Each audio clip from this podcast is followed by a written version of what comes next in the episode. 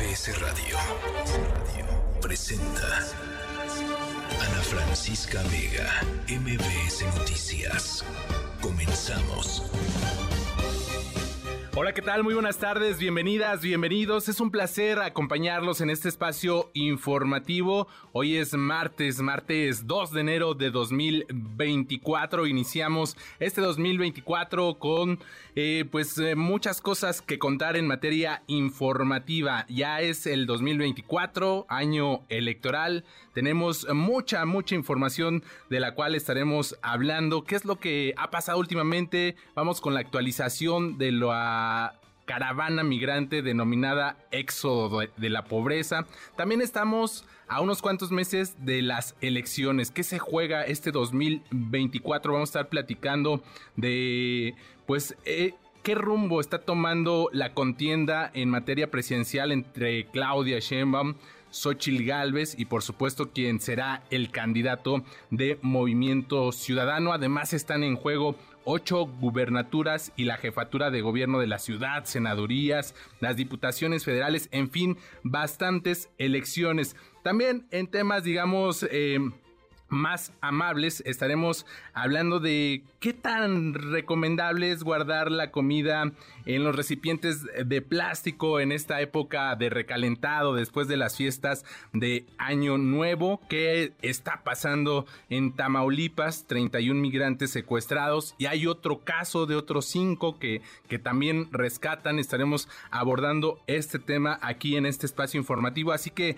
no se vayan, tenemos mucha, mucha información esta tarde Saludos a Ciudad del Carmen, a Durango, a Felipe Carrillo Puerto, a Reynosa, a Ixtapas y Guatanejo y Torreón. También a los que nos escuchan desde el Valle de México a través del 102.5. Soy Adrián Jiménez en sustitución de la titular de este espacio, Ana Francisca Vega. En Twitter me encuentras o ahora ex como arroba Adrián Radio FM. Ahí estamos en contacto, estamos en comunicación. Son muy valiosos tus opiniones. En el número de WhatsApp las recibimos con mucho gusto. 55 43 77 1025. 55 43 77 1025. Y también en la era digital estamos en mbsnoticias.com. Comenzamos. MBS Noticias informa. Ya les decía, ¿qué es lo que está sucediendo con los integrantes de la caravana migrante denominada Éxodo de la Pobreza? Hacen un anuncio que se van a quedar en Mapastepec, en Chiapas, en espera pues de que las autoridades del Instituto Nacional de Migración cumplan con un compromiso que hicieron para otorgarles estos documentos por razones humanitarias. La información es de mi compañero Alberto Zamora. Buenas tardes, Alberto. ¿Qué tal, Adrián? Muy buenas tardes. Así es, como tú lo mencionas, los integrantes de esta caravana migrante que ha sido denominada como Éxodo de la Pobreza anuncian que van a quedarse al menos por un, breve tiempo, en un breve espacio, en Mapastepec, Chiapas, en espera que las autoridades del Instituto Nacional de Migración cumplan con el propósito, con el compromiso que hicieron de otorgar la tarjeta por razones humanitarias a por lo menos cuatro mil personas que salieron de Tapachula el 24 de diciembre. Estas cuatro mil personas son solamente las que son, eh, pues, este grupo que se ha beneficiado, eh, según eh, los organizadores, el número de eh, integrantes de esta caravana es superior a esta cifra que acabamos de mencionar. En entrevista, Luis Villagrán, él es coordinador del Centro de Dignificación Humana, explicó que ya se solicitó al Instituto Nacional de Migración que les permitan el tránsito por territorio nacional a fin de cumplir con el, con el proceso para buscar el asilo en Estados Unidos. Destacó que las autoridades respondieron mediante un escrito que van a atender a la población vulnerable que está conformada por familias, madres solteras, mujeres embarazadas, menores no acompañados y adultos mayores, a quienes les van a entregar esta tarjeta por razones humanitarias. Escuchemos van a ser canalizados a través del DIF y posteriormente el Instituto Nacional de Migración ya fuera de Mapatepec. El acuerdo vía telefónica que ya no lo hicieron llegar por escrito. Se les va a dar un documento de una tarjeta por razones humanitarias válida en todo el territorio nacional por un año con opción a quedarse a trabajar en México, ¿no? Y bueno, dijo que si no se cumple con este compromiso que hicieron las autoridades del Instituto Nacional de Migración, entonces sí retomarían su caminata rumbo a la capital de la República. Explicó que las personas migrantes que forman parte de la caravana tienen las nacionalidades que establecen las normas de Estados Unidos para poder solicitar el asilo y que es importante poder transitar por territorio mexicano en lo que llevan a cabo todo este largo proceso que tienen que realizar los migrantes. Adrián, lo que se da a conocer respecto a esta caravana migrante. Muchas gracias, Alberto, por tu reporte. Buena tarde. Gracias, buenas tardes. Hasta luego. Continúa la búsqueda de las 12 personas desaparecidas en Taxco de Alarcón, allá en Guerrero. La fiscalía ha ampliado esta búsqueda que se hace pues ya desde hace varios días. La información la tiene nuestro corresponsal Fernando Polanco. Fernando, buenas tardes, adelante.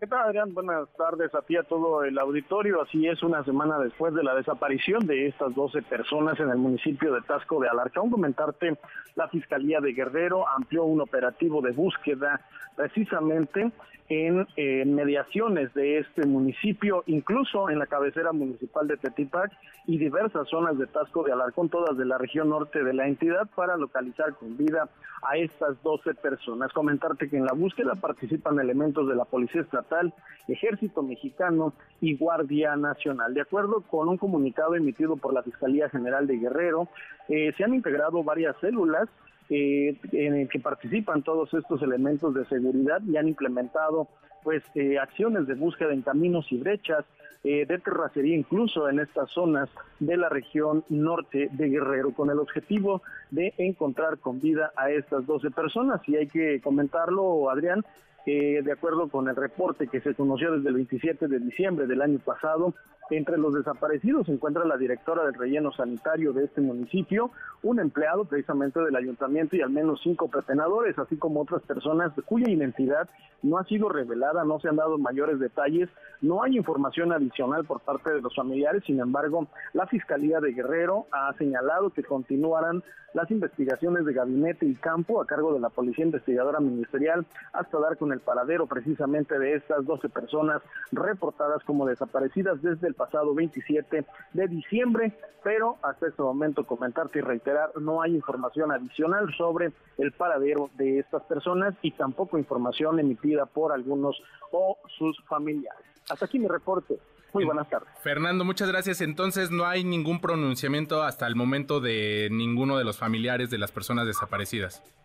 Efectivamente, Adrián, hasta este momento se ignora totalmente información adicional por parte de los familiares. La única información es la que ha emitido la Fiscalía de Guerrero a través de operativo de búsqueda. Sin embargo, pues en espera de que en las próximas horas se fluya mayor información respecto al paradero de estas 12 personas. Fernando, estaremos muy pendientes. Muy buenas tardes.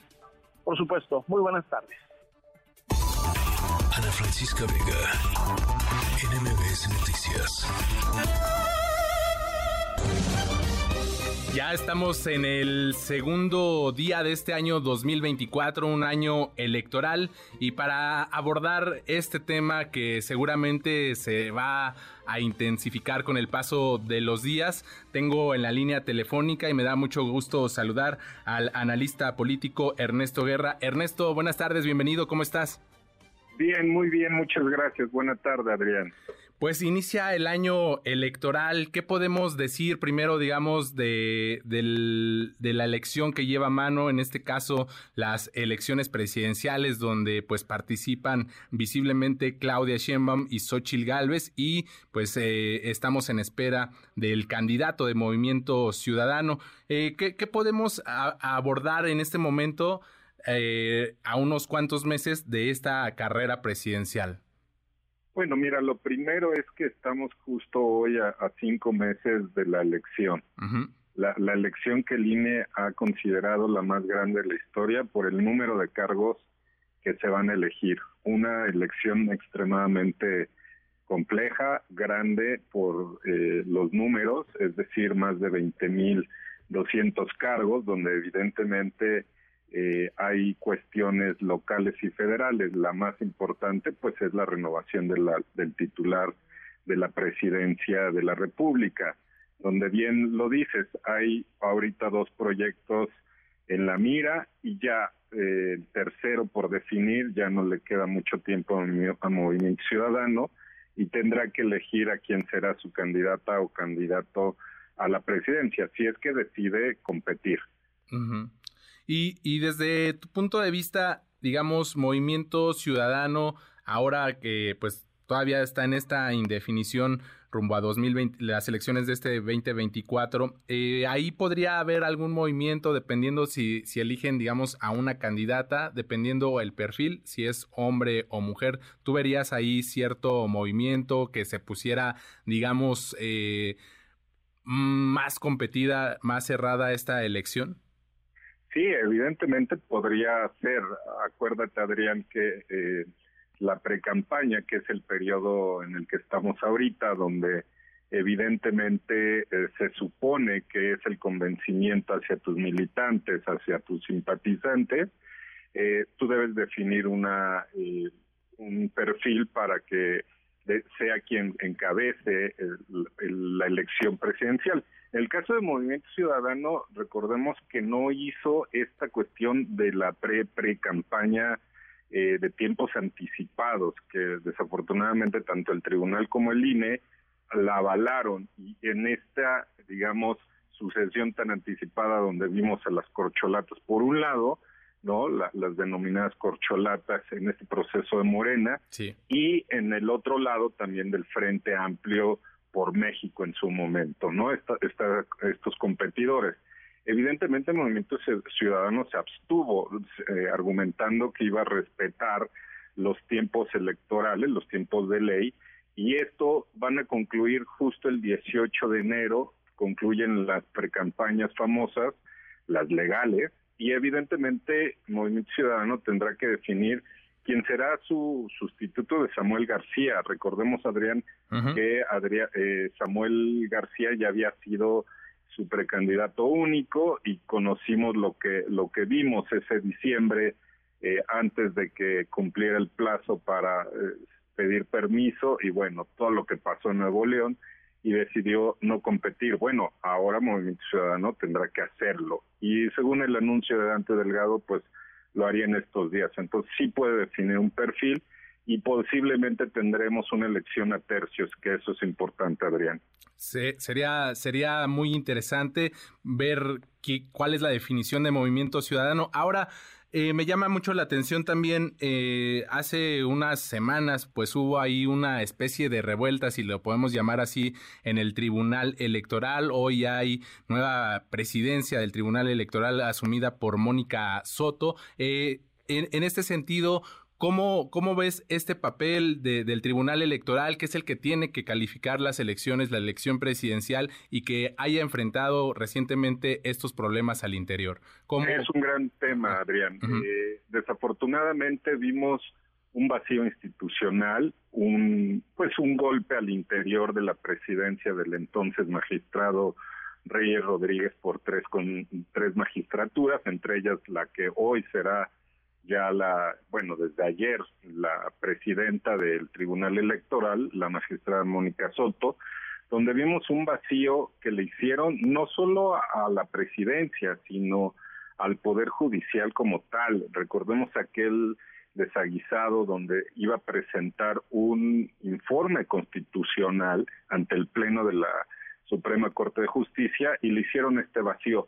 Hoy, afortunadamente, eh, digamos que esa crisis institucional ha sido superada. Hoy tendrá que haber algunos eh, objetivos importantes, entre ellos el más importante que no solo, como bien dijiste, la calificación del dictamen de validez de la elección presidencial y de las elecciones federales como tal, tanto de diputaciones como de senadurías, evidentemente eh, hay independencia, hay autonomía, que eso es lo que nos da la certeza de un tribunal que desde la reforma del 2006 pues es lo que es y ha generado esta tranquilidad para bien de la ciudadanía. Nos podrán gustar hoy o no las resoluciones que da el tribunal, pero certeza, autonomía e independencia están garantizadas para estas elecciones a través de sus fallos, Adrián. Eso es importante para la ciudadanía y para tranquilidad de nosotros y por supuesto por salud de la democracia de nuestro país. Ahora, en el, en el ámbito, digamos, ahora estatal, están en juego ocho gubernaturas y la jefatura de gobierno de la Ciudad de México, que ahí me parece, pues pueden suceder cosas interesantes con pues los dos perfiles que ahorita ya, ya hay aquí, digamos, en la Ciudad de México. Por un lado, el de oposición, el exalcalde Santiago Tabuada, y por el otro lado, la banderada de, Morena y aliados, que es eh, Clara, Clara Brugada, la exalcaldesa de Iztapalapa. Aquí, en este sentido, ¿cuál sería tu lectura a estos cinco meses de, de estas elecciones donde también está en disputa la Ciudad de México y estas ocho gubernaturas? Sí, muy interesante porque más allá de las gobernaturas, que es importante en los ocho estados más la jefatura de gobierno en la Ciudad de México, se eligen diputaciones locales que tienen que ver con los congresos locales, las presidencias municipales. Eh, se elige lo que en nuestro sistema electoral, Adrián, tiene que ser pesos y contrapesos. ¿Por qué es importante esto? Porque evidentemente eh, la elección importante, que es la presidencial, y luego viene el Congreso de la Unión, es decir, la Cámara eh, de Diputados y la Cámara de Senadores, son los que legislan en, términos eh, federales, pues, de la emisión de las leyes. Y para eso es importante que haya contrapesos. Por eso será muy importante el papel de estos dos proyectos que hoy están a la consideración y que evidentemente se va a sumar el de Ciudadano. Y eso tiene que ver con lo local, porque para una reforma constitucional como la que ha anunciado, por ejemplo, López Obrador de elegir este, a ministros, magistrados, jueces de distrito y toda esta situación, bueno, pues requieres una mayoría calificada en, la, en, un Congreso eh, federal y eso es importante. Y luego tienen que pasar a 17 eh, congresos locales, por eso es muy importante que la ciudadanía esté pendiente de sus elecciones locales, las inmediatas, para elegir presidentes municipales, para elegir congresos locales, es decir, diputados locales, que es la, la primera eh, forma de un ciudadano que tiene con la autoridad política, Adrián. Por eso es muy importante las elecciones y bueno, pues eligen más de 19.600 cargos, imagínate tú, una, una elección compleja. Y para el caso de la Ciudad de México va a ser muy interesante porque hoy están dos proyectos también en disputa muy claros. Creo que eh, Salomón Chertoriski eh, no va a darle la pelea a estos dos proyectos, ¿no? Y se va a definir entre un proyecto conocido ya, que es Clara Brugada, que ha tenido este eh, dos veces ser alcalde de Iztapalapa, pero también con otro proyecto que también ha funcionado, que es el de Santiago Tahuada. Entonces, para los eh, del que habitamos la ciudad va a ser interesante también elegir estas autoridades. Eh, es realmente interesante esto que planteas, es decir, Morena y aliados eh, han insistido mucho, ¿no? Incluso desde la presidencia se habla de llevarse el carro completo porque justamente quieren impulsar estas, estas reformas al Poder Judicial, ¿no? Que, que ya hoy el presidente decía a él no le dará tiempo y tendrá que ser su sucesor o su sucesora quien, eh, digamos, impulse e, esa reforma. Ahora, eh, hay un tema también que, que pues del cual se tiene que hablar. Hay inseguridad en distintas regiones de nuestro país. ¿Qué papel juega la, inseguridad, la violencia en, en, las elecciones locales sobre todo? Porque, eh, como tú decías, son muy importantes porque de ahí se desprende y, va a influir en todo lo nacional. Sí, ese es otro gran tema, Adrián, que pones en, en, en, este análisis, porque mira, eh, hay focos rojos y eso hay que decirlo muy claro hay entidades de nuestra república donde hay situaciones que no de ahorita, pero que sí se han generado este, perfectamente. Entonces, le compete a la autoridad federal y las estatales la vigilancia de estos eh, focos rojos que han sido muy marcados, eh, no ahorita, e insisto, porque este es un, un eh, proyecto que también se revisa eh, cuando hay estas elecciones y que tiene que ver justamente con detectar estos focos donde la autoridad electoral, que es el Instituto Nacional Electoral, ha señalado una y otra vez justo donde hay amenaza a la ciudadanía. Afortunadamente no ha sido tan eh, complejo como en otros años donde se ponía incluso en riesgo la instalación de casillas o de llevarse a cabo estas elecciones locales que tienen que ver justamente con el primer acercamiento con la ciudadanía. Pero sí hay que ponerle atención porque tanto el INE como el Tribunal Electoral han determinado en algún momento justo que este es un gran tema, la seguridad o la inseguridad que no permite ejercer un derecho constitucional que es votar y ser votado. Entonces hay que tener cuidado con eso, pero me parece que irán trabajando conforme se acerque la campaña electoral a partir en el ámbito federal a partir del primero de marzo las autoridades como la Secretaría de Gobernación, que es la que encabeza estos trabajos con las policías evidentemente estatales, Adrián. Ernesto, pues eh, ahí están sobre la mesa todos estos puntos que sin duda eh, serán cuestión de análisis a lo largo de este año electoral, de este recién iniciado 2024. Ernesto Guerra, analista político, te agradecemos estos minutos aquí en MBS Noticias. A la orden, Adrián. Que tengas muy buena tarde, hasta luego. Igualmente, bye. Ana Francisca Vega, NMBS Noticias. Solo sé que estás en nuestro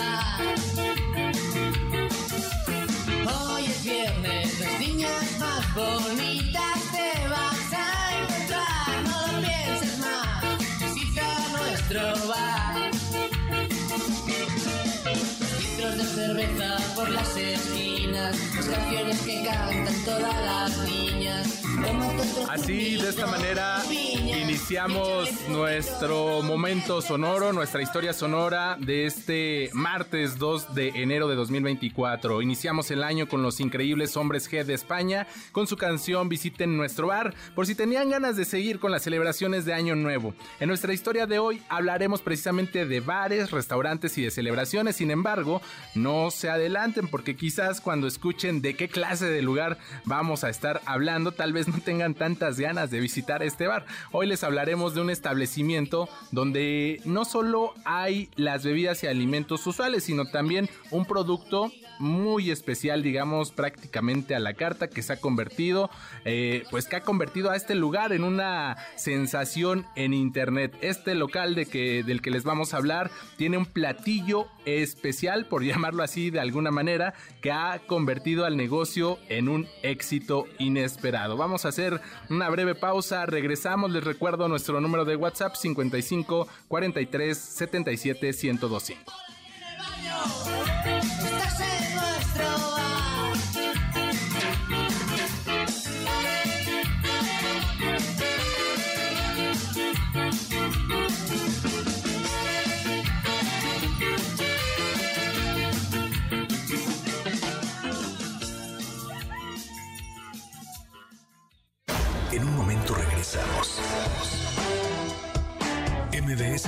Noticias con Adrián Jiménez, en ausencia de Ana Francisca Vega.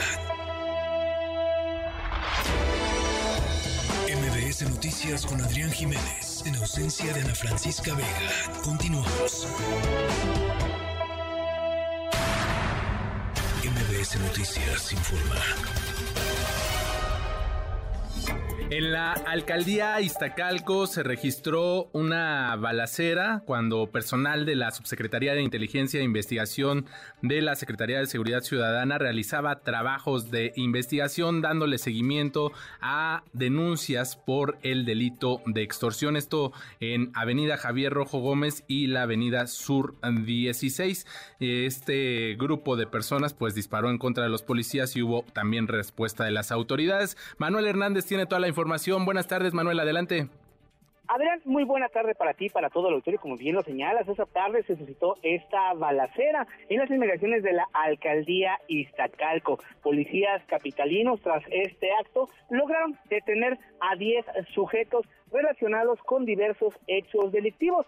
Todo sucedió cuando, tras eh, un seguimiento que dieron los elementos de investigación a un vehículo que está relacionado con varios actos eh, delictivos, pues lo ubicaron en esta importante avenida al oriente de la Ciudad de México. De inmediato, cuando esos sujetos se percataron de que los policías los venían siguiendo, comenzaron a agredirlos, lo cual pues eh, causó un intercambio de disparos entre estos eh, delincuentes que están relacionados sobre todo con el delito de extorsión y los uniformados. Los uniformados lograron abatir a dos de esos delincuentes, al parecer, de acuerdo al replay de las cámaras y a las primeras investigaciones, una de las personas que eh, habría fallecido pues estaba ahora sí que jugando como sería comúnmente con Dios y con el diablo, ya que eh, sería por un lado parte de esta banda de extorsionadores y por el otro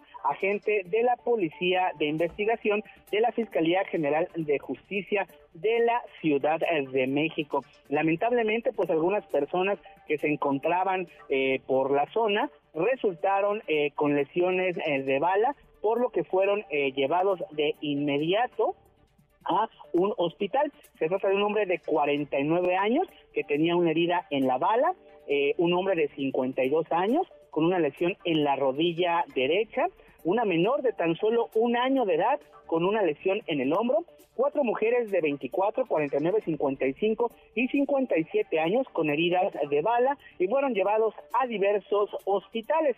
Entre los detenidos eh, se encuentra un hombre que se identificó también como personal activo de la Secretaría de Seguridad Ciudadana de la Ciudad de México, por lo que la Dirección General de Asuntos Internos ya realizó su suspensión y también se está integrando una carpeta de investigación administrativa interna para colaborar con las autoridades ministeriales en las indagatorias que deriven de los hechos. Es decir, lamentablemente, pues había unas manzanas podridas de las instituciones de impartición eh, de justicia y también de seguridad en esta banda de extorsionadores. Adrián.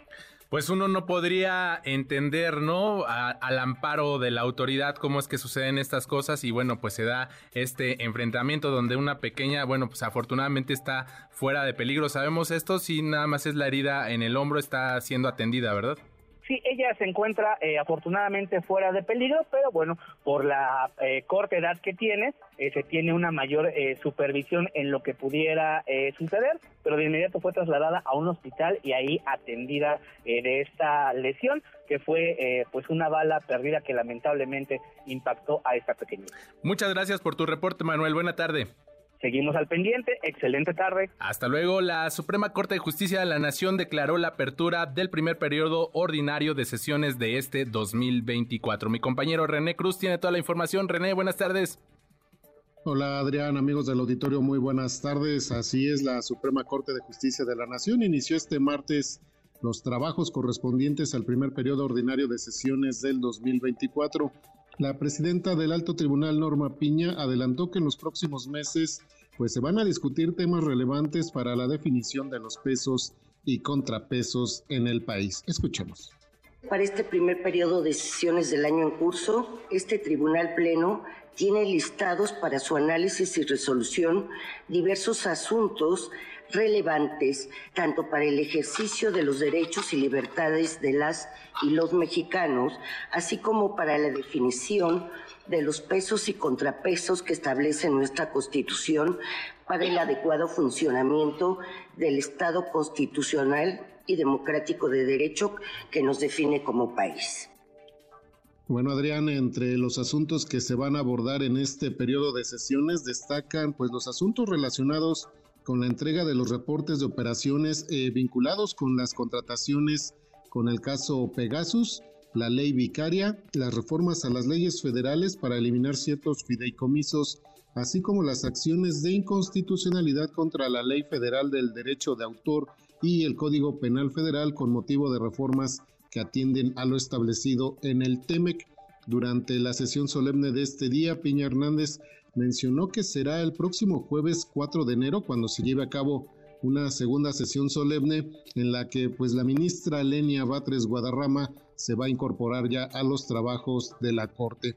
Y en esta sesión, Adrián, también eh, la ministra Yasmín Esquivel, integrante de la Comisión de Receso, detalló que durante este periodo vacacional de la Suprema Corte, que comprendió del 15 de diciembre del 2023 al 1 de enero del 2024, pues eh, se recibieron más de 1.600 expedientes. Escuchemos. Y finalmente se recibieron 1.603 promociones y documentos entre expedientes nuevos, promociones de los cuales 963 se recibieron a través del módulo de intercomunicación para la transmisión electrónica de documentos entre tribunales del Poder Judicial de la Federación y la Suprema Corte de Justicia de la Nación, 33 a través del sistema electrónico del Poder Judicial de la Federación, 606 por el buzón judicial automatizado y por ventanilla y uno por documento por razón son secretarial. Esquivel Moza refirió que también se dictaron y firmaron 14 acuerdos destacando la suspensión de una controversia constitucional que fue promovida por la Comisión Estatal de los Derechos Humanos de Michoacán. Adrián, el reporte que tengo. Muchas gracias, René. Buena tarde. Igualmente, muy buenas tardes. Y hay información sobre la dispersión de los recursos de las pensiones para adultos mayores y personas con discapacidad. ¿Cómo va a estar este asunto? Angélica Melín, buenas tardes, bienvenida. Hola Adrián, muy, buen, muy buenas tardes, gusto saludarte también a los amigos del auditorio, feliz año para todos. La Secretaría de Gobernación replicó la información que dio a conocer esta mañana el presidente de la República y de la que ya se tenía conocimiento, Adrián, respecto a que este enero, a partir de estos primeros días del año, pues comenzaba la distribución de las pensiones para las personas adultas mayores, en especial esta, porque trae un aumento del 25%. Los adultos mayores van a estar recibiendo eh, sus pensiones bimestrales por ya seis mil pesos en estos dos meses y bueno pues también las personas las pensiones para personas con discapacidad a partir de ese 24 2024 tienen un incremento en eh, pues la percepción que se da a los el apoyo social que se da a las personas beneficiarias. Comenzarán a entregarse a partir de mañana miércoles 3 de enero y, e incluyen este aumento del que ya hablábamos. Adriana, esto lo destacó la Secretaría de Gobernación a través de sus cuentas en redes sociales, la dependencia a cargo de la secretaria Luisa Alcalde, que tuiteó al respecto, afirmó que estas son muy buenas noticias para los beneficiarios y no solo de estas dos pensiones, de la de adultos mayores y de las personas con discapacidad, al recordar que este martes 2 de enero pues estuvo presente en la conferencia matutina del presidente de la República que se llevó a cabo en el estado de Tabasco la secretaria alcalde Luján, subrayó que eh, se va a adelantar el pago de las pensiones y todos los apoyos sociales en este año. ¿Por qué? Porque se trata de un año electoral, habrá elecciones federales prácticamente en todo el país en el próximo mes de junio y es por eso que los bimestres correspondientes a los meses anteriores a junio se va a adelantar el pago a los beneficiarios para evitar pues infringir la norma electoral y que no se estén repartiendo apoyos sociales y que ese ese beneficio para las personas que están en los padrones de beneficiarios pudieran ser utilizados o haya sospecha de que puedan ser utilizados por las autoridades que los reparten como pues un elemento de eh, uso electoral. En redes sociales, la secretaria alcalde Luján hizo énfasis en los aumentos en los apoyos referidos y en los miles de millones de pesos del presupuesto federal que se van a destinar este año para la entrega. Textualmente en su cuenta en la red social X, antes llamada Twitter, Adrián escribió la secretaria Luisa Alcalde. Acompañamos al presidente López Obrador en la primera conferencia matutina del año para compartir buenas noticias. A partir de mañana, más de 12 millones personas adultas mayores recibirán una pensión de 6 mil pesos bimestrales, lo que representa una inversión social anual de más de 465 mil millones de pesos, anotó en la primera parte de un mensaje largo publicada en esta red social. Enseguida, la secretaria de Gobernación subrayó que el apoyo para las personas con discapacidad en el país aumenta a 3.100 pesos bimestrales para 1.451.000 derechohabientes con una inversión social anual, es decir, presupuesto público de más de 27 mil millones de pesos. Por motivo de las elecciones, se adelantarán los pagos de todos los programas sociales, recalcó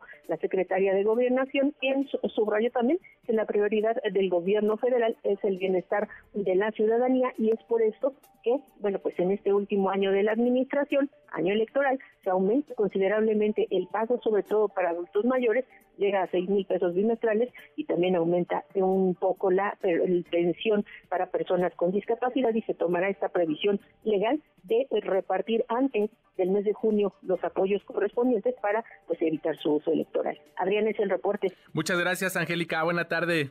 A ti y hasta luego. Hasta luego. A partir de ayer ¿A ustedes cómo les fue con el tema de la gasolina? Ayer lunes 1 de enero, los conductores mexicanos tendrán que pagar más por su gasolina debido a que el gobierno federal retiró el estímulo fiscal que otorgó en años anteriores para evitar el llamado gasolinazo. La gasolina y el diésel registran un aumento del IEPS de este impuesto de un 4.32%, lo cual está en función de la inflación actual. Esto equivale a 25 centavos más en el caso de la gasolina magna. ¿Ustedes en cuánto la están comprando? Por su parte, el presidente López Obrador pues negó que el precio de la gasolina esté en 28 pesos como se reportó en alguna gasolinera del país e hizo un reto a sus opositores a probarle que hay gasolineras con estos precios. Sin duda, digo, a mí yo en mi experiencia les puedo decir que en una que que pasé la semana pasada, el día de hoy sí ya estaba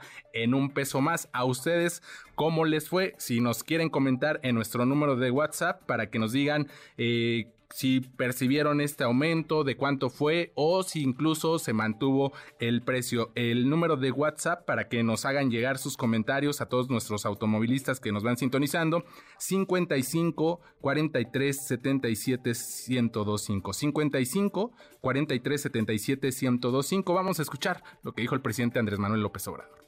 Estaba yo viendo ayer en las redes. Empieza el año la gasolina 28 pesos el litro. No saben, en nado sincronizado. ¿Cuánto repitieron eso? Yo les invito que hagan una revisión de todas las gasolinerías o gasolineras de Tabasco o de su estado. ¿Dónde está 28 pesos el litro? Nada, era empezar el año mintiendo, todo orquestado. A lo mejor es el señor este Quintero y otros que están reclutando para ese propósito, porque tienen en las redes gente contratada y robots. MBS Noticias. Hay un invento que es genial, reconocido a nivel mundial, se consume por millones. Es favorita de los dragones que hasta un niño puede preparar. Es una torta o una telera o un bolillo de primera que lo partes por la mitad y lo retacas sin piedad de la comida que te guste más. Por un lado mayonesa, por el otro frijolitos con su cacho de aguacate y rebanadas de quesito. También puedes ponerle lechuga, cebolla y tomate. ¿Qué estamos escuchando? Parte de lo que vivimos en recientes días, el famoso recalentado, esta época de año nuevo, de fiestas decembrinas, donde el recalentado no puede faltar prácticamente en todas eh, las casas. Y para platicar de qué tan recomendable es guardar la, comida que sobra en recipientes de plástico, me da mucho gusto saludar a Cecilia Sommer. Ella es nutrióloga, maestra en desarrollo humano y profesora de la Universidad Anáhuac. Cecilia, buenas tardes, bienvenida. Buenas tardes, Adrián. Muchas gracias por la invitación. Pues estamos en esta época de recalentado y qué recomendaciones nos harías para guardar eh, la comida y si es recomendable pues esta, estos recipientes de plástico. Ay, es tan común que nos sobre comida después de estas semanas de muchos festejos y que ocupamos muchas veces recipientes que tenemos a la mano, como por ejemplo los que sobran de yogurt o de crema. Nada más que tenemos un problema con estos recipientes. Muchos de ellos son creados para un solo uso. Entonces el plástico se va deteriorando.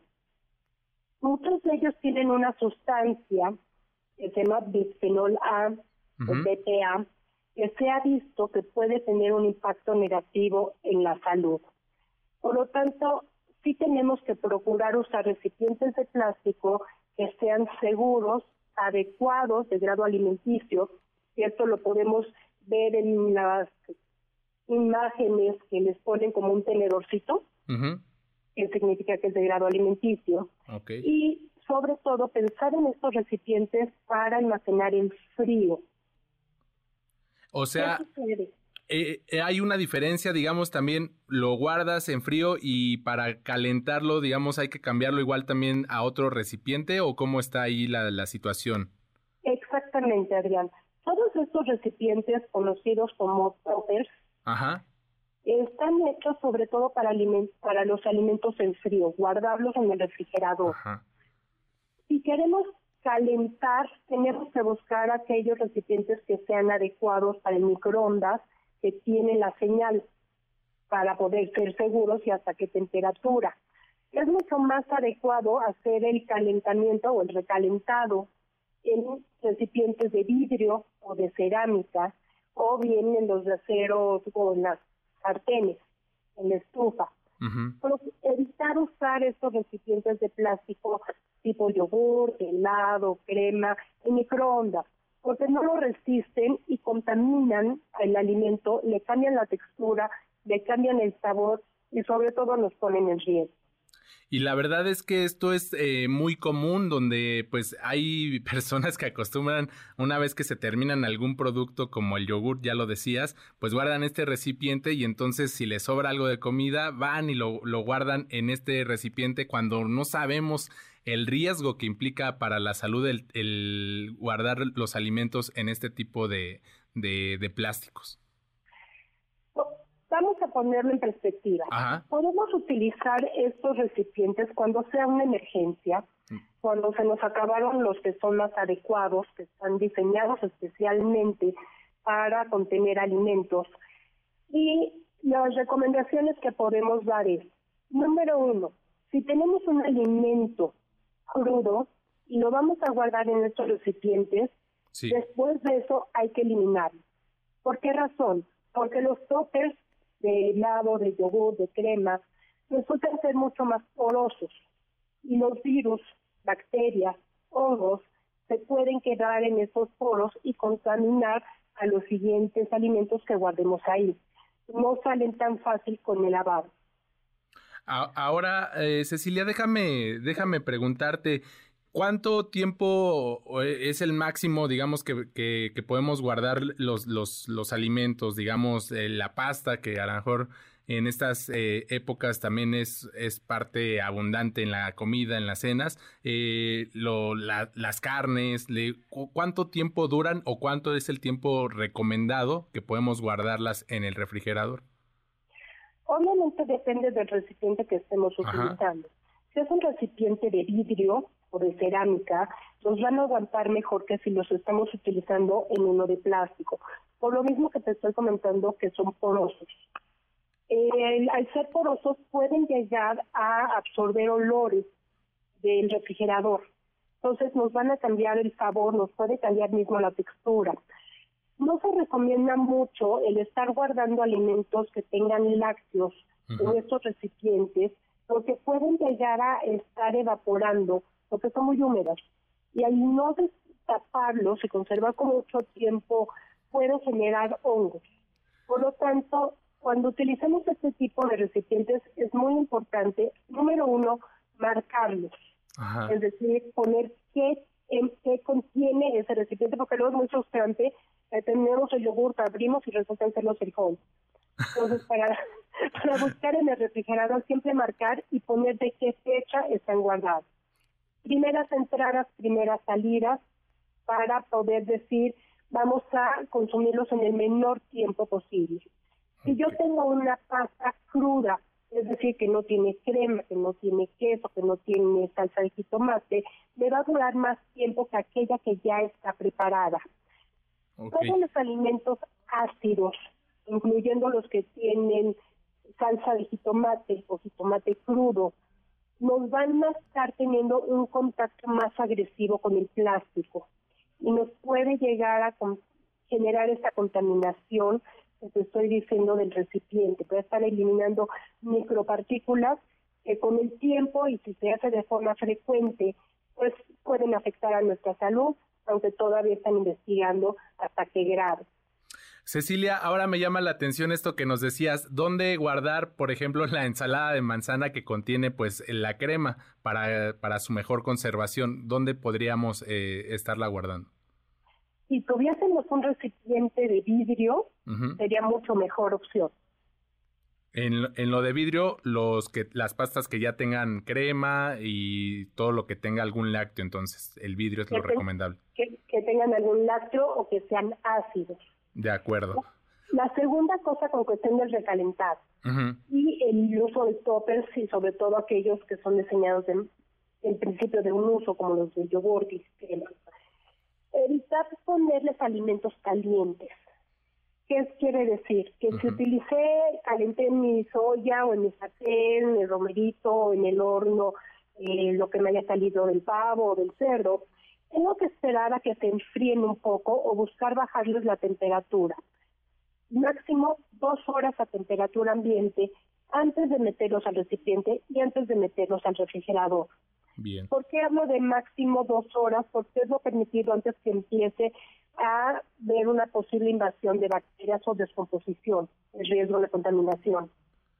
Una vez que tenemos frío el alimento, cosa que no sucede con la ensalada de manzana o con cualquier otro producto, podemos introducirlo a nuestros recipientes. También de esta manera, en no meter alimentos calientes al refrigerador, pues no provocamos que trabaje más nuestro refrigerador y se pueda lastimar. Ahora, ya para cerrar esta, esta interesante charla sobre la importancia, ¿no? De, cómo conservar los alimentos y cuáles son los, eh, digamos, moldes, los trastes adecuados para, para guardarlos en el refri. Eh, eh, en el caso de que decidas congelar algún alimento ahí, ¿cuál sería la sugerencia? Mira, curiosamente estos recipientes sí se pueden llegar a utilizar para congelar. Igual las bolsas de plástico especiales de congelación se pueden utilizar. El vidrio también se puede utilizar para congelar y hay que hacer todo con cuidado, sobre todo sabiendo que se inflan un poco los alimentos congelados, y dejarles un poquito de espacio. El que cierren herméticamente es sumamente importante. El que no contengan ningún tipo de rasgada, o sea, fisura o ruptura, porque estos ya dejan de ser herméticos y ponen en riesgo la contaminación, que se contamine el alimento. Y también tenemos que recordar que descongelar el producto es mucho más adecuado hacerlo fuera de este tipo de recipientes. Es decir, si yo ya voy a sacar, no sé, la sopa que congelé, pues procurar descongelarla ya en algún recipiente de vidrio es mucho más adecuado. De acuerdo, Cecilia, pues agradecemos estos tips que nos acabas de dar, muy interesantes para pues cuidar también de, la salud en este inicio del 2024. Cecilia Sommer, nutrióloga, maestra en desarrollo humano y profesora de la Universidad Anáhuac. Muchísimas gracias. Muchas gracias y feliz año a todos con la esperanza que tengamos oportunidad de tener alegrías compartidas y sobre todo mucha salud y una alimentación correcta. Muchas gracias, que sea un gran 2024. Hasta luego. Hasta luego. Ana Francisca Vega, NMBS Noticias. Caballeros, bienvenidos al Club de la Pelea. La primera regla de este club es no hables del Club de la Pelea. La segunda regla del club es nunca hables del Club de la Pelea. La tercera regla del club de la pelea, si alguien grita alto, está bien, se acabó. La pelea terminó. Cuarta regla, solo dos objetos en una pelea. ¿Qué es lo que estamos escuchando? Pues para nuestro siguiente momento sonoro tenemos que romper las reglas del club de la pelea, las que Brad Pitt eh, nos explicaba hace unos segundos y hablar sobre el tema. Y es que en nuestra historia sonora no hablaremos de esta película como tal, pero sí de un grupo de personas que como los personajes del club de la pelea se han puesto de acuerdo para recibir golpes constantemente y, escúchelo bien, de manera voluntaria. De hecho, nuestra historia historia de hoy es una de esas donde la realidad es eh, más extraña que la ficción porque si en el club de la pelea los miembros pelean entre sí sin pagar, hoy les hablaremos de personas que pagan por el privilegio de que pues prácticamente les peguen. Vamos a hacer una pausa, les recuerdo nuestro número de WhatsApp 55 43 77 1025. Regresamos. Sexta regla, sin camisas y sin zapatos. Séptima regla, las peleas durarán lo que tengan que durar. Y, última regla. Regresamos. MBS Noticias con Adrián Jiménez, en ausencia de Ana Francisca Vega. MBS Noticias con Adrián Jiménez, en ausencia de Ana Francisca Vega. Continuamos. Luis Miguel González. Economía. Luis Miguel González, antes que nada, feliz 2024, bienvenido. Y bueno, pues, eh, ¿cómo nos pinta, cómo viene el 2024 de lo macroeconómico hasta nuestras finanzas personales? Luis Miguel, buenas tardes. Adrián, eh, permíteme regresar con muchísimo gusto la felicitación para ti, para tu equipo y sobre todo para la gente que nos está escuchando. Que sea un excelente 2024. Muchas, muchas gracias. Bienvenido, Luis Miguel. ¿Cómo nos va a pintar este 2024 de lo macro hasta las finanzas, hasta nuestros bolsillos? En lo macro, aparentemente hay dos cosas que están, vamos a decir, casi escritas en piedra. Va a haber menos crecimiento y menos inflación. ¿Por qué digo escritas en piedra? Eh, el 2023 fue un año excepcionalmente bueno todos los planetas se alinearon y los pronósticos eh, que eran muy pesimistas en enero se fueron modificando a lo largo del año hasta llegar al 3%, incluso un poco más de 3% con el que cerramos 2023. Eh, ¿Qué cambió entre 2023 y 2024? El comportamiento de la economía de Estados Unidos cada vez hay más señales, hay más datos de que la economía de Estados Unidos está enfriando. Y como todo mundo sabe, pues una buena parte del desempeño de la economía mexicana depende de cómo le va a Estados Unidos. Y para quien está en poblaciones de frontera, tiene que ver con la dinámica de maquiladoras, para las familias que reciben remesas, pues de alguna manera tiene que ver con el mercado laboral de Estados Unidos y por supuesto sectores como el turismo, etcétera, todo mundo tiene algo que ver con la economía de Estados Unidos. Si hay un enfriamiento de la economía de Estados Unidos, vendrá menor crecimiento para México. Esa es la, vamos a ir la mala. La buena es que la inflación aparentemente eh, será menor no mucho menor, pero ya dejaremos de hablar tanto de aumentos de precios, en buena medida porque ya entramos a otro momento con, con, con lo de inflación. ¿Qué quiero decir con otro momento? Pues los aumentos de 10%, 15% serán sustituidos por aumentos mucho más en el rango de 5%. De acuerdo. ¿Cómo esto aterriza? Perdón, y el tercer dato que es relevante, prácticamente todos los expertos dicen el superpeso no se va a mantener en los 17 que está ahorita, vamos a tener un tipo de cambio, los más optimistas dicen en 18, los menos optimistas 19, 19, 50. ¿Por qué es esto? Pues también porque las condiciones que hicieron que el superpeso tuviera 17, pues ya no, no se van a mantener. Vamos a tener baja en las tasas de interés y eso a su vez va a generar un poquito de movimiento del tipo de cambio. Normalmente en los años electorales eh, también genera algo de volatilidad y eso va a pegarle un poquito al famoso superpeso. De acuerdo. ¿Cómo eso se traduce en finanzas personales?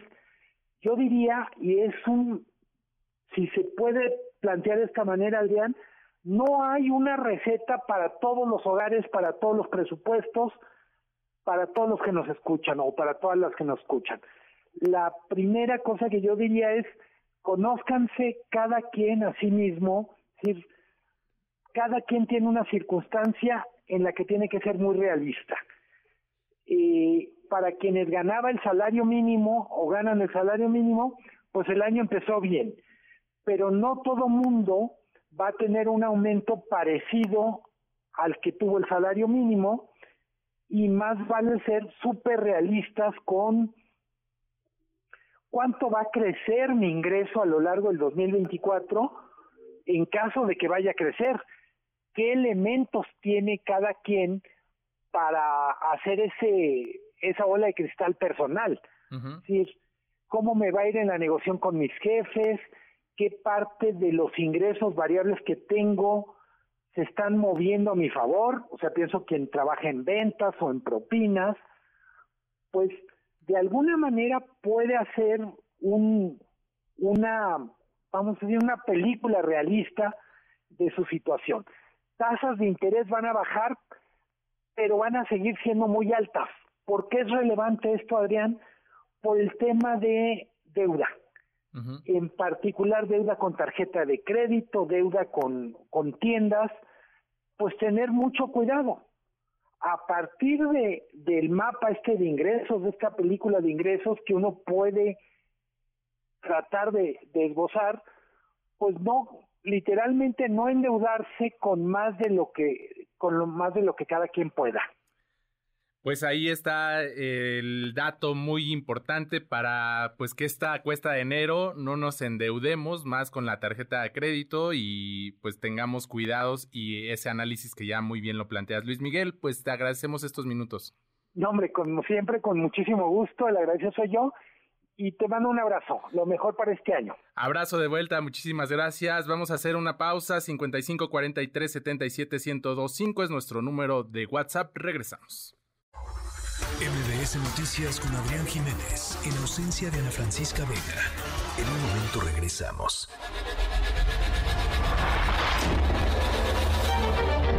MBS Radio presenta Ana Francisca Vega en MBS Noticias. Continuamos. Ya estamos de regreso lunes, lunes, no, no es lunes, es martes 2 de enero. Les recuerdo nuestro número de WhatsApp. Ya sé que se hace lunes, pero en realidad ya es el segundo día de la semana. Les recuerdo nuestro número de WhatsApp 55 43 77 1025. En la siguiente hora, Jorge Cuellar, titular del Secretariado Ejecutivo de Seguridad Pública en Tamaulipas, estaremos platicando sobre lo que ha acontecido alrededor del fenómeno migratorio, estos eh, secuestros de 31 migrantes, el otro caso de 5 migrantes que también son rescatados en esta región de nuestro país. Además, Norma Bautista, socia directora en la consultoría CREART, promotora de lectura, nos dirá qué leer en este 2024. Todo esto y mucha más información. Por lo pronto, vámonos con las 3 de esta tarde.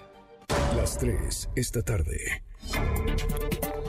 A siete días de que concluya Ernestina Godoy su periodo al frente de la Fiscalía Capitalina, el jefe de gobierno Martí Batres aseguró que es obligación del Congreso de la Ciudad de México convocar a un periodo extraordinario para terminar de desahogar el dictamen de ratificación. El mandatario capitalino respaldó la solicitud en el mismo sentido que hizo la fiscal Godoy Ramos al legislativo local. Vamos a escuchar. Bueno, el Congreso está obligado a realizar el extraordinario en virtud de que no terminó de concretarse ese tema, que forma parte de la agenda legal del Congreso de la Ciudad de México, pues está obligado a hacer el extraordinario. Entonces, eh, tiene razón la fiscal en que debe hacerse este periodo extraordinario y esperamos que el Congreso esté convocando a esa sesión o, o periodo extraordinario, ya sea que incorpore solo este tema u otros, pero es un tema que debe de abordar necesariamente, además por los tiempos legales. El jefe del Ejecutivo local insistió en que los diputados tienen en sus manos eh, pues ratificar un proyecto que ha sido, dijo, exitoso en materia de procuración de justicia. Y ya los legisladores eh, decidirán, ellos son responsables de, su, de sus decisiones, ya hemos hablado sobre eso, pero pues tienen la gran oportunidad de ratificar eh, la justicia, la seguridad y una estrategia que ha sido exitosa en la Ciudad de México. Y es que fue la semana pasada cuando la titular de la Fiscalía General de Justicia, Ernestina Godoy, envió por escrito al Congreso Capitalino una solicitud para pedir convoquen a un periodo extraordinario para tratar el dictamen de su ratificación, el cual, hay que recordar, se pospuso debido a que Morena y aliados alargaron aquella sesión antes de que concluyera el año, eh, pues en la que se discutía pues este dictamen para posteriormente votar y pues eh, a favor de que se sometiera ante el Pleno en otra sesión y ahora Ernestina está solicitando esta oportunidad. El día de mañana algunos diputados de Morena van a ofrecer una conferencia al respecto. Se prevé que sea el próximo lunes 8 de enero cuando pues se lleve a cabo este periodo extraordinario y con el propósito de prevenir y disminuir los accidentes de tránsito registrados por el exceso de velocidad, la Secretaría de Seguridad Ciudadana, aquí en la capital del país, realiza el dispositivo reductores de velocidad. La información es de mi compañero Manuel Hernández. Manuel, buenas tardes. Adrián, buena tarde para ti, para todo el auditorio. Como bien lo señalas, es a través de la Subsecretaría de Control de Tránsito como la Policía Capitalina pues realiza el despliegue de diversos convoys de vehículos con efectivos policiales que forman una columna y se alistan a la vanguardia del flujo vehicular. Esto para regular la aceleración de los vehículos y así evitar algún tipo de percance. Con esto se busca incentivar también a los automovilistas y motociclistas a que respeten los límites de velocidad en las diferentes vialidades de la capital del país. En este sentido, eh, la policía capitalina pues hizo un llamado a los automovilistas y motociclistas a seguir las indicaciones de los oficiales de tránsito, respetar los límites de velocidad en las vialidades primarias y secundarias, así como el reglamento de tránsito, no manejar cansados o bajo la influencia de bebidas alcohólicas, usar siempre el cinturón de seguridad y respetar las señales de tránsito. Adrián, es la información que le tengo al auditorio. Gracias Manuel, buenas tardes. Importante respetar los mensajes de las autoridades Recuerden que además el alcoholímetro estará activo todavía esta semana. ¿Qué tenemos hoy en el mundo, Álvaro Morales? Hola Adrián, muy buenas tardes, muy buen año a ti y a todos nuestros radioescuchas y justamente primer hoy en el mundo del año y vaya inicio de año que hubo en Japón. Y es que para empezar, el día de ayer eh, un terremoto de 7.6 grados con epicentro muy cercano a Tokio dejó un saldo hasta el momento de 55 personas muertas. Además, como suele ser el caso, el fuerte temblor desató una serie de réplicas que siguen interfiriendo con los intentos de rescate de los escombros. Afortunadamente, a pesar de este potente sismo, las autoridades ya han levantado de momento las alertas de un posible tsunami, que era una de las principales preocupaciones. Y escuchemos justamente un momento capturado por personas japonesas de este terremoto tan terrorífico.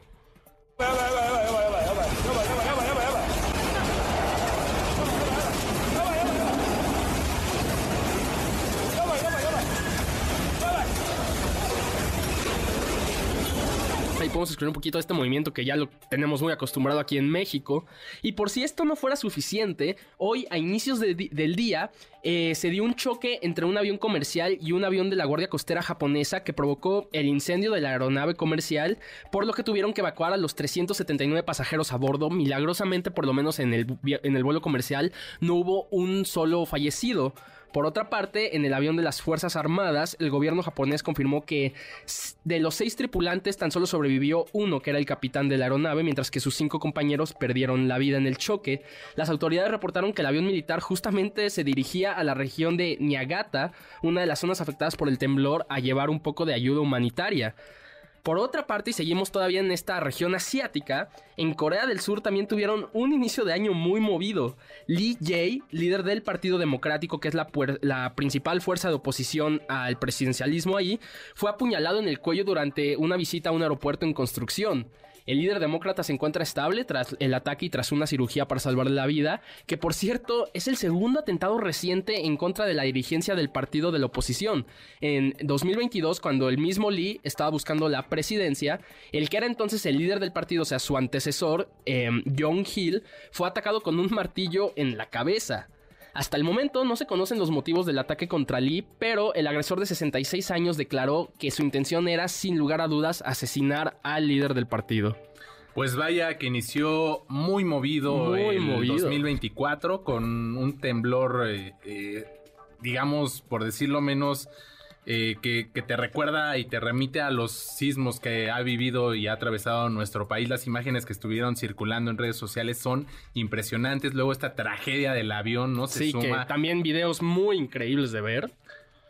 Y justamente también eh, esto del sismo, pues recuerda el sismo del 2011 en Japón que terminó con este tsunami enorme y con la, eh, el problema con la planta nuclear ahí en Japón. Así que, como te digo, por lo menos ya se levantaron las alertas de tsunami.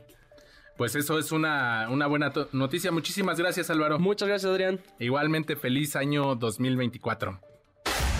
Ana Francisca Vega, NMBS Noticias.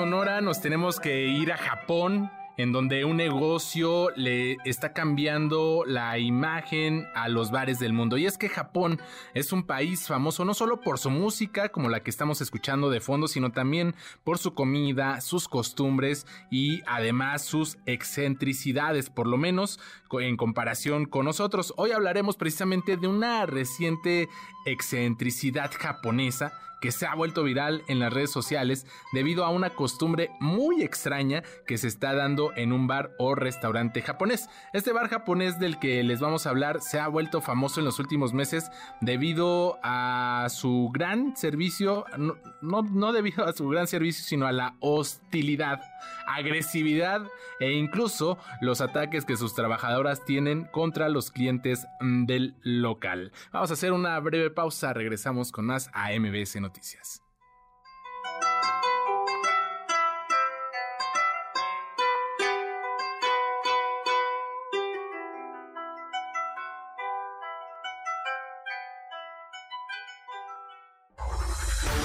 MBS Noticias con Adrián Jiménez, en ausencia de Ana Francisca Vega. En un momento regresamos. MBS Noticias con Adrián Jiménez, en ausencia de Ana Francisca Vega. Continuamos.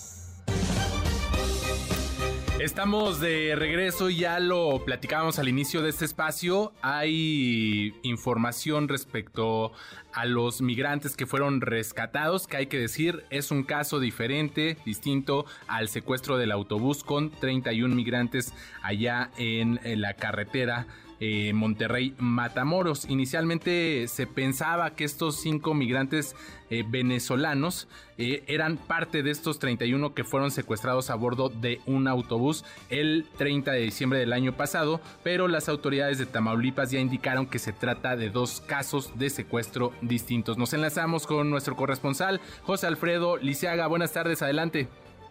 Muy buenas tardes, Adrián. Buenas tardes al auditorio. Efectivamente, los cinco migrantes venezolanos, entre ellos dos menores de edad, rescatados la noche de ayer lunes en la carretera Reynosa-Matamoros, también habían sido secuestrados tras ser obligados a descender de un autobús de la empresa Senda, pero se trata de un nuevo plagio, distinto al sufrido por 31 migrantes el sábado 30 de diciembre, como bien tú lo comentabas. De hecho, de acuerdo a la vocería de seguridad de Tamaulipas, el modo de operar de los delincuentes fue el mismo en los dos plagios. Las víctimas son migrantes, se trasladaban en autobuses de pasajeros en la ruta Monterrey-Matamoros de la línea Senda y fueron obligados por sujetos armados a bajar de la unidad en que viajaban luego de haber hecho una escala en la central de autobuses de Reynosa. La diferencia, sin embargo, es la fecha, pues el secuestro de 31 migrantes se dio el sábado 30 de diciembre, mientras que el de cinco migrantes venezolanos ocurrió el lunes 1 de enero, es decir, dos días después. En el plagio de los cinco venezolanos se llegó al rescate luego de que la Guardia Nacional ubicó un vehículo sospechoso y le dio alcance en carretera, logrando huir dos delincuentes quienes habían cometido la privación eh, ilegal de la libertad. En tanto, autoridades estatales y federales continúan en la búsqueda de los 31 plagiados el sábado. Adrián, es el reporte desde Tamaulipas. José Alfredo Lisiaga, muchas gracias, un fuerte abrazo, hasta luego. Un fuerte abrazo. Y para abordar más sobre este tema y por supuesto con el sigilo que este tipo de investigaciones eh, se tiene que, respetar, me da mucho gusto saludar al vocero de Seguridad Pública en Tamaulipas, Jorge Cuellar. Eh, bienvenido, buenas tardes, ¿cómo está? Adrián, el gusto es para mí y el agradecido soy yo por esta oportunidad que nos das de eh, tocar este tema que, como bien lo dijo su corresponsal, este, pues el informe que ha dado ha sido muy preciso, así tal cual sucedieron los hechos y ahora eh, lo que sigue es pues eh, la investigación que está realizando tanto la Fiscalía de Justicia del Estado como la Fiscalía General de la República. Ellos eh, son las dependencias a quienes corresponde llevar a cabo esta investigación y, y están trabajando en ello.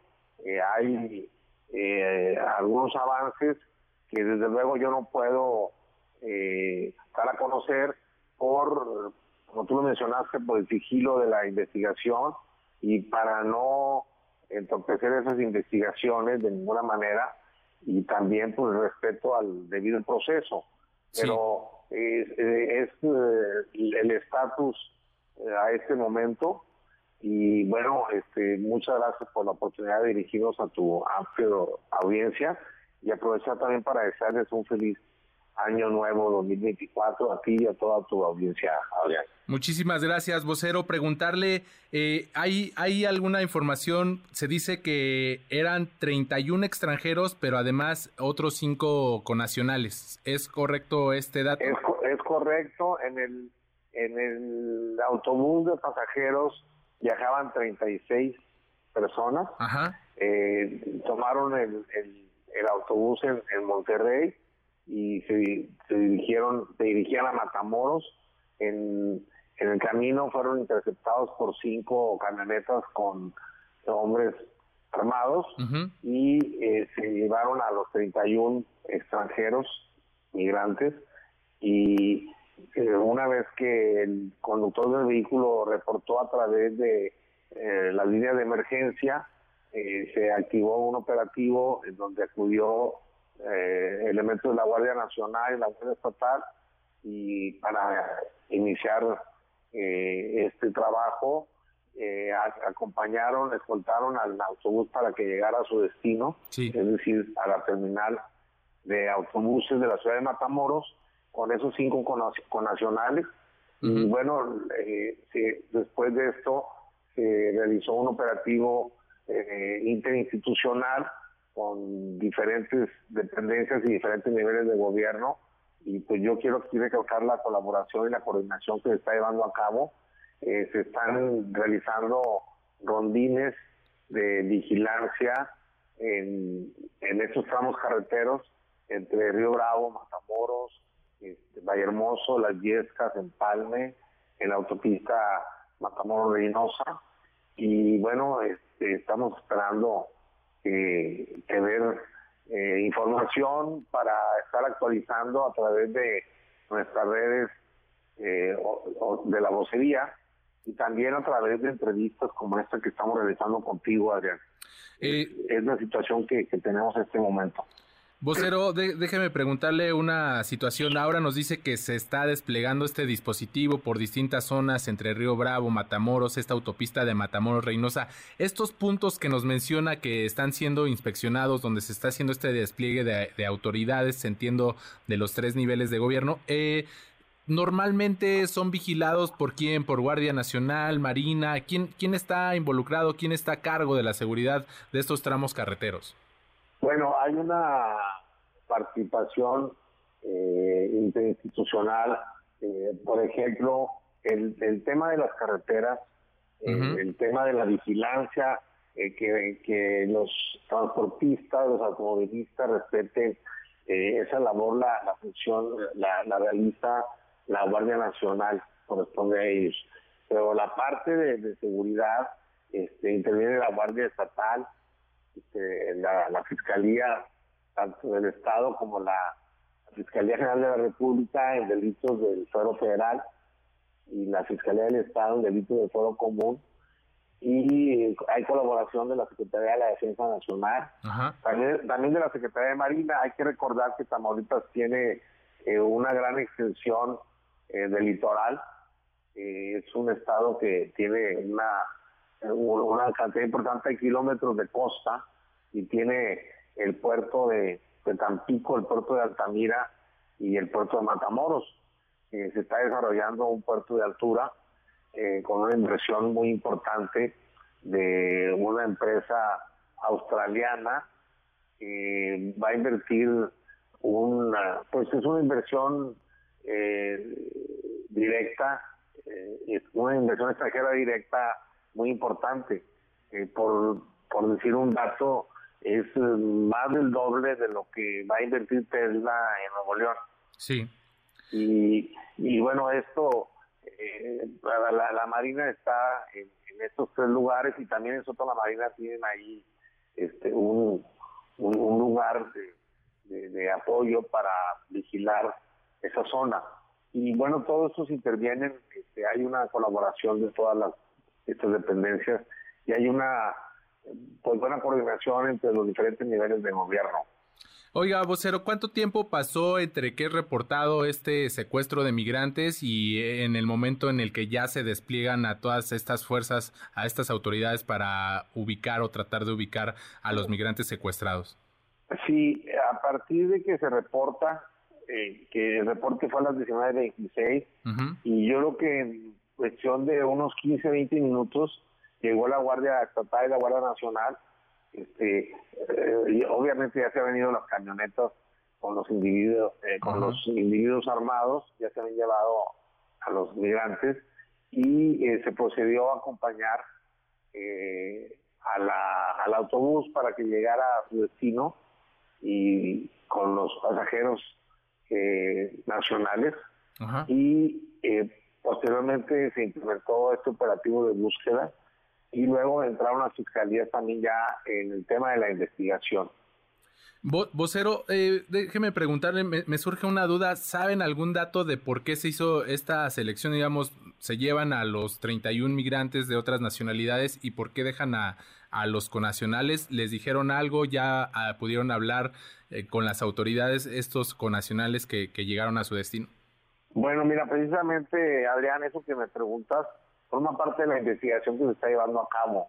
Eh, yo no puedo adelantar ni dar una información parcial porque estaría afectando el debido proceso y también este, podría yo eh, entorpecer las investigaciones. Eh, te, ofrezco una disculpa por no poder responderte, pero este, sería yo irresponsable si lo hago. Se habla también, ha trascendido ya en algunas notas informativas de un pleito entre grupos criminales que operan en esta zona fronteriza y por el modus, por lo que nos no, señala de, las camionetas y de los hombres que iban armados, eh, sí podríamos, digamos, eh, ver esta posibilidad de lo que están mostrando algunas notas informativas de que se trata de un pleito entre grupos criminales. Bueno, mira, esas son opiniones, son hipótesis, son eh, inferencias, eh, son supuestos que pues son este eh, responsabilidad de quien las emite. Sí. Y, yo no podría hacerlo en mi calidad de vocero, sería yo pues irresponsable, esa es la verdad. Yo, yo, no puedo especular con eso, ni puedo hacer este, presentar hipótesis eh, de esa naturaleza. Estamos platicando con Jorge Cuellar, él es vocero de Seguridad Pública en Tamaulipas. Déjeme preguntarle ahora sobre el caso de los cinco migrantes rescatados. Eh, en este caso, ¿cómo van las, las investigaciones? Supongo que ahí sí ya tienen ah, mayores avances.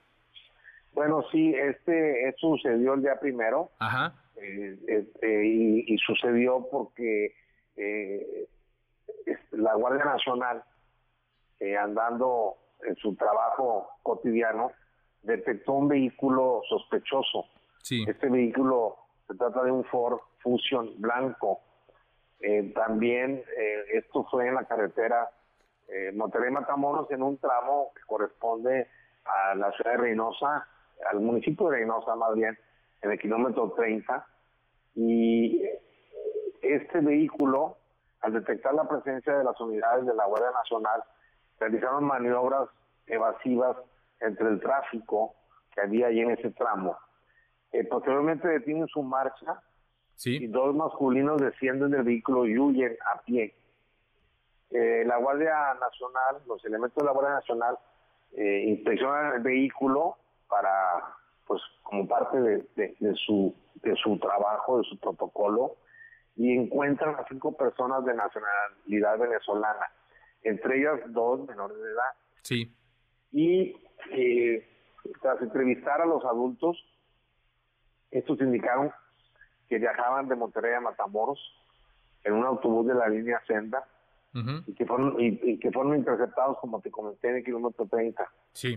por las personas que conducían el vehículo mencionado. Y bueno, la Guardia Nacional, cumpliendo con sus protocolos, con sus procedimientos, eh, los trasladó a la, al Instituto Nacional de Migración, lo, lo turnó al Instituto Nacional de Migración, quienes ya se hicieron cargo de continuar con todos los procedimientos que realizan en estos casos. Claro. Eh, eh, Jorge Cuellar, vocero de Seguridad Pública en Tamaulipas, le agradecemos estos minutos y estaremos en contacto en cuanto haya más avances que se puedan dar a conocer sobre este secuestro de 31 migrantes. Le agradecemos estos minutos. Gracias a ti, Adrián, y estamos en la mejor disposición de seguir informando. Muchas gracias, le mando un fuerte abrazo. Es momento de hacer una pausa, regresamos con más. En un momento regresamos. MBS Noticias con Adrián Jiménez, en ausencia de Ana Francisca Vega.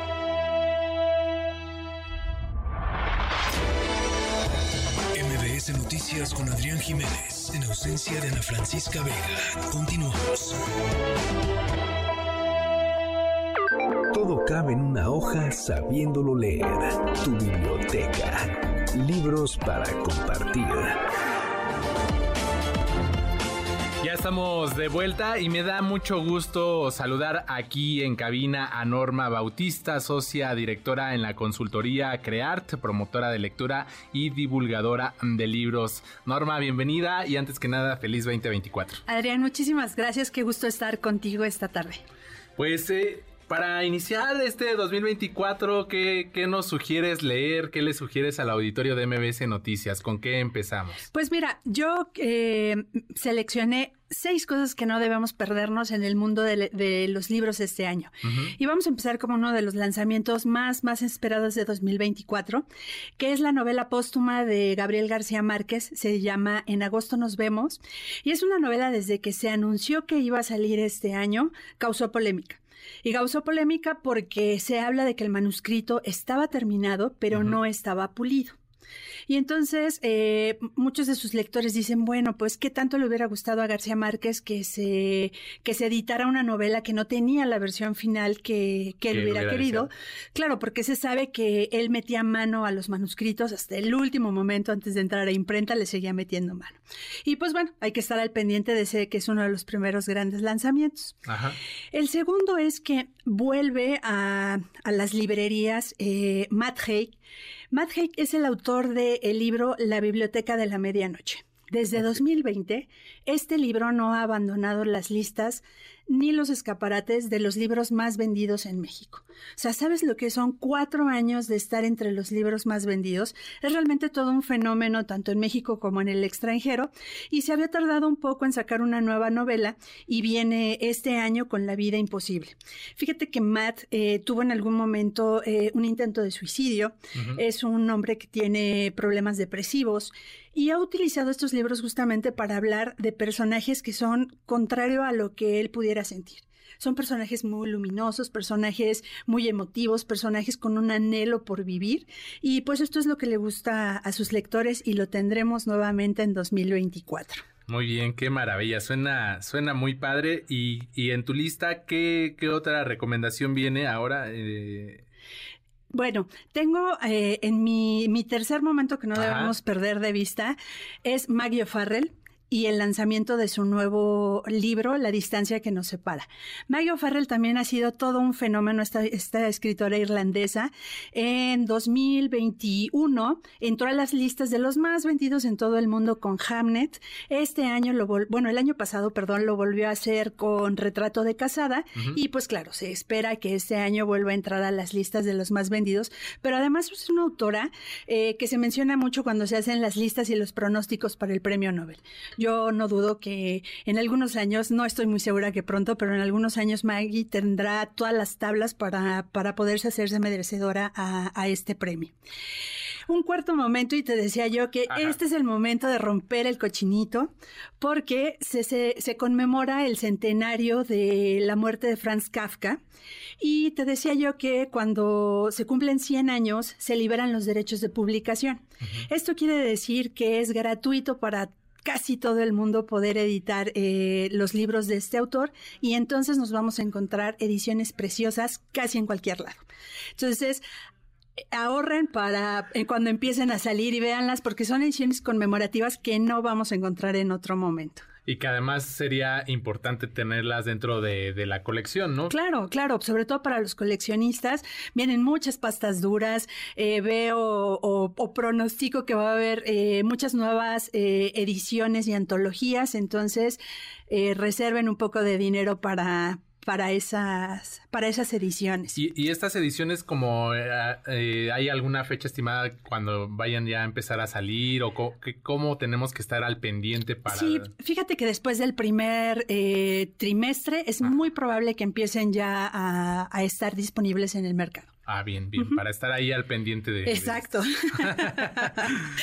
y bueno, hay un quinto momento que es un libro, fíjate que no viene por, por la mejor de las situaciones, hubiéramos deseado que este libro no naciera por eso. Eh, se trata de Salman Rushdie. La verdad es que las novelas de Salma siempre son... Eh, polémicas, han traído para él muchos problemas.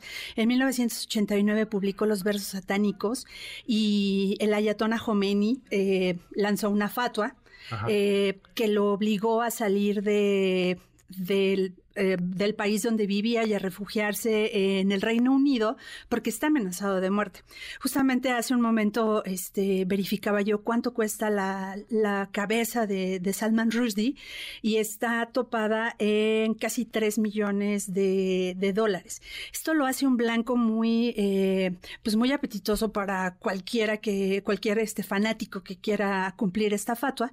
Y justamente en 2022 en Nueva York sufrió un atentado que lo mandó al hospital gravemente herido, perdió un ojo por eso. Y toda, todo el trauma y todo lo que vivió alrededor de este atentado lo cuenta en su nuevo libro, Cuchillo. Eh, hubiéramos querido que esto fuera una ficción, pero en realidad es eh, una especie de memoria donde él eh, hace catarsis y cuenta todo lo que pasó en su vida a raíz de este atentado. También este libro estará por aquí en 2024. Imperdible además. Imperdible, claro. Y en sexto lugar de la lista que nos traes. Y en sexto lugar, bueno, hay unos premios que no tienen eh, ninguna referencia ni ningún parangón que podamos hablar de, esto. Son los premios eh, Goodreads que otorga la plataforma Goodreads, una comunidad de lectores de todo el mundo, donde los premios que otorgan son lectores que votan, por ciertas categorías. Tienen 15 categorías. En 2024 estarán cumpliendo 10 años. Y en la edición número 24, casi eh, 8, 6 eh, millones de personas, casi 6 millones de personas votaron por eh, los, los, libros que estaban premiados y eh, digo que estaban nominados y al final, bueno, tuvieron 15 ganadores. Y son categorías que son ahora como las más buscadas, las más eh, reclamadas por los jóvenes lectores. Antes de empezar esta, esta colaboración hablábamos de que hoy como nunca los jóvenes están leyendo mucho, mucho más y eso debemos agradecerlo porque son eh, nuevos géneros que están creando eh, nuevos públicos lectores. Y estamos hablando de el romance, de la fantasía, del misterio, de la ciencia ficción, del horror, de la fantasía para, para adultos, del romance para adultos. Entonces, eh, estas categorías, estos libros eh, suelen convertirse en bestsellers. La Biblioteca de la Noche nació de, de, esta lista y como ese, eh, muchísimos. Por favor, no le pierdan la, la, pista a un libro llamada Amarilla, que es una gran, gran novela para que hace una crítica a la industria editorial, justamente cómo se escriben los libros, cómo es que se promueven, cómo se crean a los grandes autores. Y ese, ese libro está eh, este año como ganador del el mejor libro de ficción por esta plataforma de, de premios. Entonces, pues creo que tenemos mucha tarea, ¿no?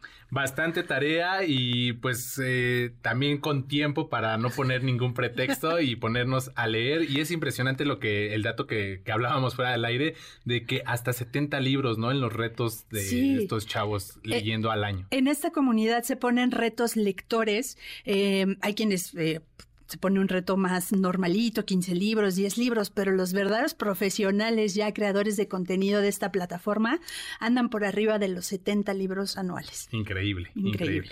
Norma, pues te agradezco estas recomendaciones y por supuesto les estaremos dando seguimiento. Muchísimas gracias. Adrián, feliz año y feliz año a todos. Gracias igualmente para ti, Norma Bautista, socia directora en la consultoría Crear, promotora de lectura y divulgadora de libros. Ana Francisca Vega, NMBS Noticias.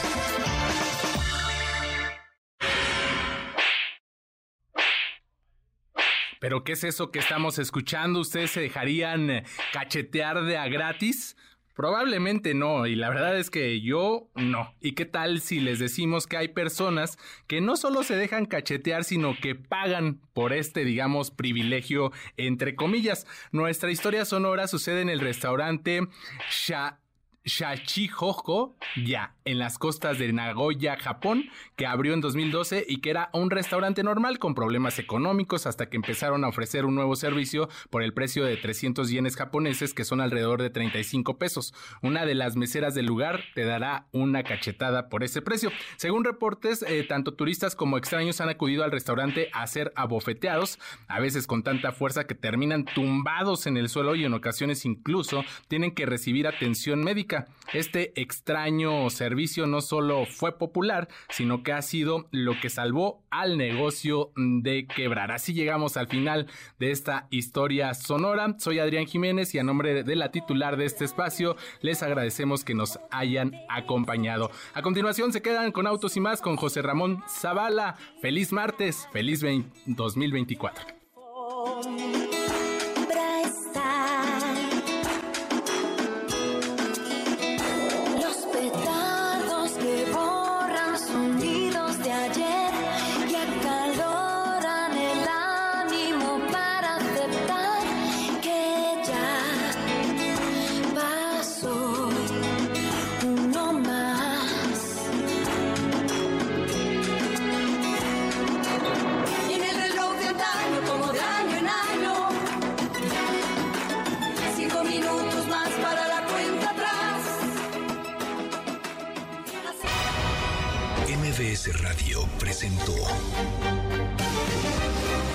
Ana Francisca Vega. Información para todos. MBS Noticias.